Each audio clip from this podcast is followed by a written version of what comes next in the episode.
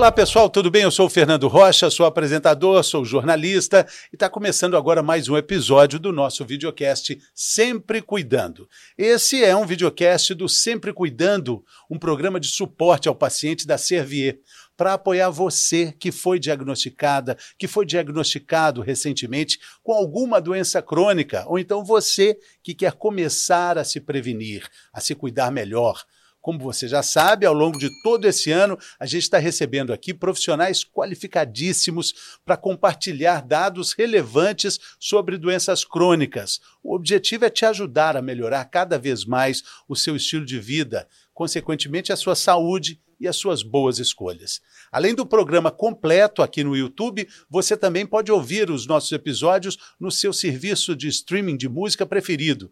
Também aqueles pequenos vídeos, os chamados cortes nas redes sociais. É só buscar por Sempre Cuidando, que aí você encontra esses canais também. Vamos então ao episódio desse mês. Nós estamos em setembro, o mês da campanha do Setembro Amarelo existe uma campanha mundial para chamar atenção para o cuidado com a nossa saúde mental.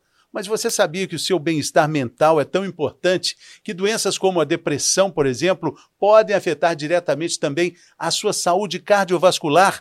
Vamos falar mais sobre isso, vamos entender mais sobre esse assunto. Quem está aqui mais uma vez conosco é o cardiologista doutor Felipe Galego. Seja bem-vindo, doutor, tudo bem? Tudo jóia, muito obrigado. Tá aqui mais uma vez participando com você. Muito bacana a sua presença aqui. Doutor veio, veio de São Paulo para gravar com a gente aqui no Rio de Janeiro. E, doutor, falando sobre saúde mental, tem números bastante impressionantes aqui, ainda mais é, depois da pandemia, né? São mais de 300 milhões de pessoas que sofrem de depressão no mundo e o Brasil é considerado pela OMS, a Organização Mundial da Saúde, como um país com maior quantidade de indivíduos com transtornos de ansiedade. São 18,6 milhões de pessoas, é muita gente, doutor, é, com esses problemas que a gente vai entender aqui. Existem pontos de contato com os problemas mentais e também os nossos problemas cardiovasculares. É, cada vez mais a gente entende que não tem separação de saúde mental e saúde física saúde cardiovascular, não é, doutor? Exatamente. É. A mente e o coração, eles não são opostos. Né? Então, pensamentos, sentimentos, as de sabores do dia a dia, eles refletem no nosso organismo como um todo. Né? Então, cada vez mais evidências científicas mostram a relação que existe próxima entre o nosso comportamento, a nossa saúde mental e a nossa saúde cardiovascular. E vou te falar, Fernando, já desde a da época da faculdade, que tem uma frase da Organização Mundial de Saúde, que saúde é o bem-estar físico, social e mental.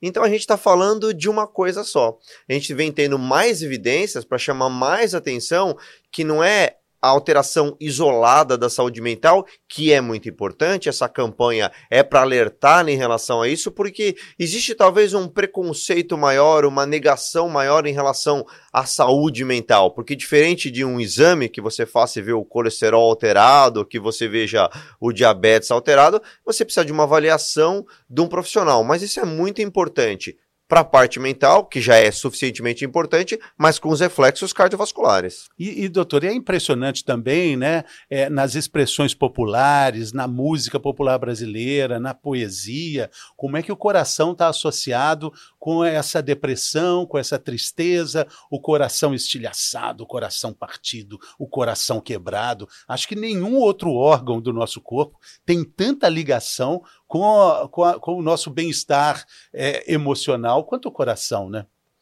E é curioso, né? Provavelmente a imensa maioria das pessoas já sentiu no momento de, de tristeza, de, de alguma, alguma desavença, algum problema, e você sente algo físico. Né? Você realmente sente, você sente um desconforto. Esse desconforto, eu sempre digo ao paciente, quando ele fala que sente, ele sente. Aquele sentimento é real. Não necessariamente está acontecendo alguma coisa aqui naquele momento, então não está tendo um evento cardiovascular, mas existe essa relação muito próxima. Então, você está coberto de razão. Nenhum órgão representa tão bem algo que vem daqui, né, que é uma notícia, é uma situação de vida, é um luto, mas a gente sente esse reflexo. Tem a nossa sensação, mas também existem explicações hormonais e complicações que podem acometer o coração. Sim. Na, na, na, conversa que o senhor tem com a paciente, com o paciente ali nas primeiras consultas, é, é possível perceber na vivência clínica que o senhor tem é, é, que existem problemas emocionais que podem atrapalhar também a saúde cardiovascular? O senhor, o senhor tem essa preocupação no consultório? Eu tenho essa preocupação. Eu pergunto como o paciente se enxerga e como a maior parte das vezes tem o um acompanhante, eu pergunto também para o acompanhante. E isso é muito legal, porque em geral vai ser uh, pai, mãe, uh, filho, esposo, e às vezes a pessoa fala, não, eu me acho tranquila, eu não sinto nada, e aí eu pergunto, tá lá na consulta junto, né? O paciente permitiu, e qual a sua opinião? Aí muitas vezes você vê que não, realmente, olha, é muito estressado, é muito ansioso, é muito. Eu vou te dizer que a maior parte das vezes a pessoa consegue se reconhecer. Porque em uma consulta médica, em uma consulta calma, uma consulta bem conversada, é, os pacientes até usam essa expressão, ah, eu não vou mentir para médico. E aí eles se abrem. Talvez no dia a dia ele não fosse admitir isso para um companheiro ou para um familiar, mas na hora da consulta médica ele se abre. Quando não se abre, o familiar fala, isso é muito importante. Isso é importante porque às vezes os sintomas, eles não são do coração, eles são os sintomas que vêm desse desequilíbrio da saúde mental, assim como a persistência desse desequilíbrio mental pode afetar o coração. E quando a gente fala de coração, eu acho que a gente tem que abrir aqui um espaço para falar do coração das mulheres, porque a gente precisa entender um período muito importante. O senhor estava falando um pouco dessa proteção hormonal que o coração tem, no caso das mulheres, deixa de ter nesse período importante da menopausa, que tem também relações emocionais. É um ponto de atenção para o cardiologista perceber esses problemas, doutor? É um ponto de atenção. As sociedades internacionais hoje, elas têm cada vez mais tentado ver a mulher de uma forma uh, ímpar, de uma forma individualizada. Quando a gente faz pesquisa clínica, habitualmente a gente não faz distinção de sexo. A gente inclui homens e mulheres em determinada pesquisa de saúde cardiovascular. E habitualmente dá 75, 25. Entendeu? Mulher é subrepresentada, é uma pequena população, 25 ou 30%. Isso no universo, em todos os estudos, ela acaba sendo menos representada. O que leva a gente a questionamento se é realmente tudo igual em homem e mulher. E a gente tem, primeiro, a questão hormonal que é diferente. Essa questão hormonal, de uma forma prática, faz com que a mulher ela tenha um problema cardiovascular 10 anos depois do homem. Então, se o homem tem com 55, a mulher vai ter com 65 justamente por conta da proteção hormonal. Só que a mulher ela tem um divisor de águas, que é a menopausa. Então, a partir do momento que a mulher entra na menopausa, ela aumenta muito o risco cardiovascular. E nas pesquisas já feitas, Fernanda, a reposição hormonal não consegue reequilibrar. Então, a mulher ela deve fazer reposição hormonal se tiver indicação por conta de sintomas, mas este marco da menopausa faz com que ela aumente o risco cardiovascular e você fala, é só repor hormônio? Não é. É realmente um momento da vida. Isso, associado a algo já muito evidenciado nos estudos, que a mulher tem uma sobrecarga maior do que o homem, com todas as atribuições que tem, com família, com casa, com trabalho, ela tem uma carga emocional maior. E com essa alteração hormonal, então a gente vai ter esse essa desequilíbrio da saúde mental que vai ter características ímpar, diferente na mulher. Interessante também a gente considerar que nessa mulher que atravessou esses anos aí, na maioria das vezes, né, na absoluta maioria das vezes, cuidando da família, dando esse suporte emocional tão importante, levando o marido para as consultas, ela acaba se descuidando um pouco. Não, não poucas vezes ela também tem alguns problemas de diabetes, hipertensão, que vão só agravar a parte emocional também, né, doutor? Tem evidência disso. A mulher deixa para se cuidar depois. Ela primeiro cuida do marido, dos filhos, e ela deixa para se cuidar depois. Então, mulher, assim, é, é algo tão específico, tão ímpar, que tem, a gente poderia dividir aqui nesse, nesse cenário, que é da doença cardiovascular propriamente dita. Então, a mulher, com os fatores que você citou, vai tendo pressão, diabetes, colesterol, isso vai levando ao entupimento das artérias do coração.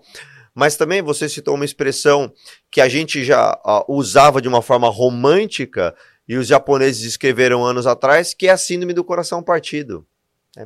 E a síndrome do coração partido é justamente mulheres que não tinham problema de saúde. Elas não tinham pressão, diabetes, colesterol, mas ela acaba tendo um gatilho, um estresse, que pode ser físico, mas muitas vezes é um estresse é, mental, um estresse psicológico, um luto, uma perda, uma discussão, e isso leva a sintomas de infarto.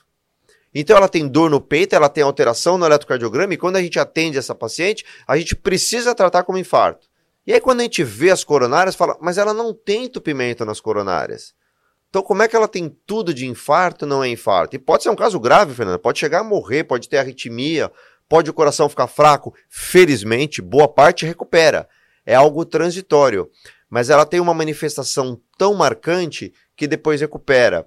E qual é a teoria? Que ela tem uma descarga de adrenalina muito grande e aquilo naquele momento é tóxico para o coração e pode ter essa manifestação, que é a síndrome do coração partido, que é algo que pode ser extremamente grave, diretamente relacionada à saúde mental.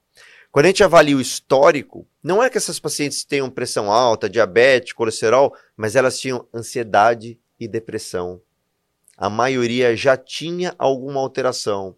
E muitas vezes, como a gente comenta, aquele é o gatilho mas ela não tinha doença no coração, mas ela já tinha saúde mental, até que há esse desequilíbrio. E na hora que desequilibra, tem uma manifestação muito intensa. Interessante a associação que os japoneses fazem, né? O coração partido com o vaso que é usado para pesca, que se parte também, né, doutor?